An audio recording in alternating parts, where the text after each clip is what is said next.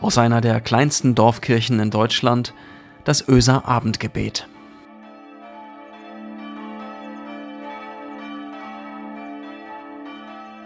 Herzlich willkommen zum Öser Abendgebet am 28. Januar. Mein Name ist Christiane Schuld, ich arbeite hier in der Gemeinde als Diakonin. Heute geht es in den Losungen um einen Typen. Der ist in der christlichen Szene ziemlich bekannt. Es geht um Zachäus.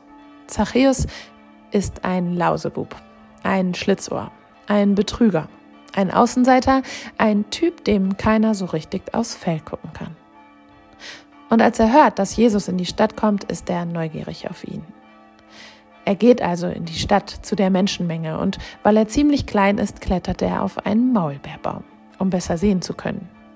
Er ist ja jetzt nicht gerade der Typ, den man gerne vorlässt in die erste Reihe.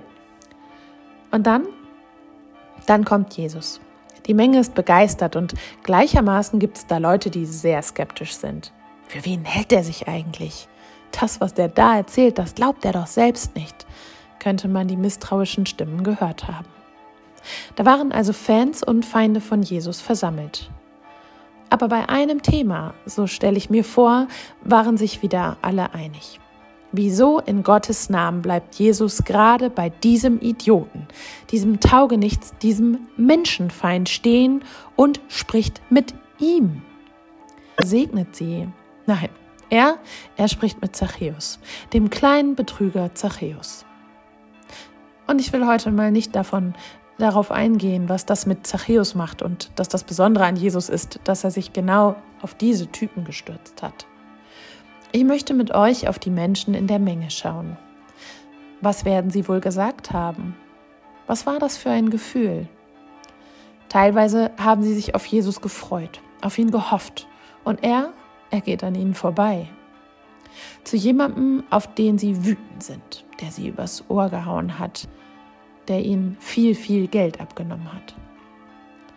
Sie verstehen Jesu Vorhaben, seine Lehre daraus ja in dem Moment und vermutlich auch ihr Leben lang nicht. Es fühlt sich einfach richtig blöd an, enttäuschend, so denke ich, irgendwie aufs falsche Pferd gesetzt.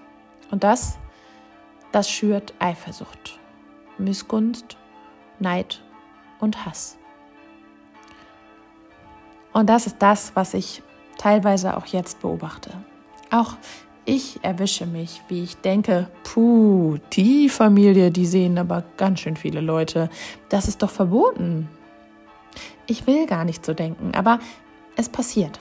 Eine kleine Verurteilung in meinem Kopf. Und was steckt dahinter? Die Sehnsucht, mich auch frei und ohne schwere Gedanken und Verbote mit Freunden treffen zu können. Versteht mich nicht falsch. Ich bin da auf der anderen Seite auch ganz klar und denke, da muss jetzt gerade jede und jeder abwägen, was gut und richtig ist. Ich habe da grundsätzlich schon das Vertrauen in die Menschen, dass sie das verantwortungsbewusst entscheiden können. Aber manchmal eben, ja, manchmal ertappe ich mich dabei, wie ich halt doch mein Urteil fälle. Es ist vermutlich menschlich. Es passiert ja nicht nur jetzt, zu dieser besonderen und sensiblen Zeit. Es passiert ständig. Wieso hat sie denn schon wieder einen neuen Partner? Ihr Mann ist doch gerade erst verstorben. Warum trauert sie denn nicht?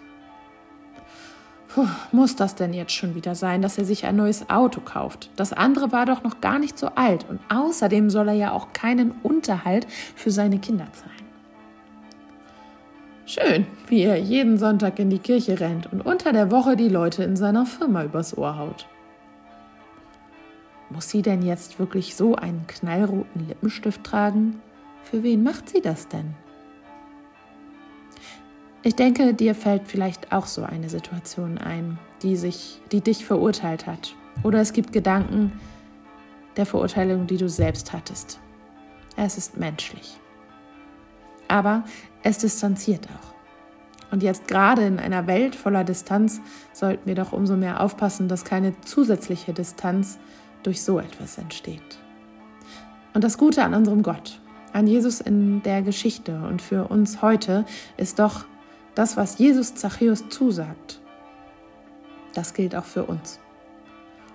In Lukas 19, Vers 9 steht der heutige Lehrtext. Heute ist diesem Hause Heil widerfahren, denn auch du bist ein Sohn Abrahams. Jesus will Zachäus und will uns frei machen.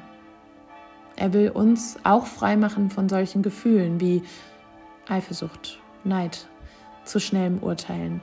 Sie sind nicht verboten, das ist ein wichtiger Unterschied. Aber wenn ich erkenne, dass so etwas zu mir gehört, dann kann ich vieles besser aushalten. Dann kann ich mich besser aushalten und Menschen noch mehr Vertrauen entgegenbringen, dass sie Dinge in ihrem Leben für sich richtig entscheiden. Denn oft kenne ich ja gar nicht die ganze Situation und alle Beweggründe. So wie die Menschen in der Stadt damals weder Zachäus gut kannten, noch die Beweggründe von Jesus, sich gerade eben zu Zachäus nach Hause einzuladen. Wir wissen heute, warum die Geschichte so wichtig ist, dass wir in der Bibel von ihr lesen. Damals wussten sie es nicht. Ich wünsche dir, dass Jesus dich gesund macht von Verletzungen, wo du das Gefühl hast, nicht verstanden oder sogar verurteilt worden zu sein. Und ich wünsche dir das Vertrauen und den Blick für die Beweggründe der Menschen um dich herum.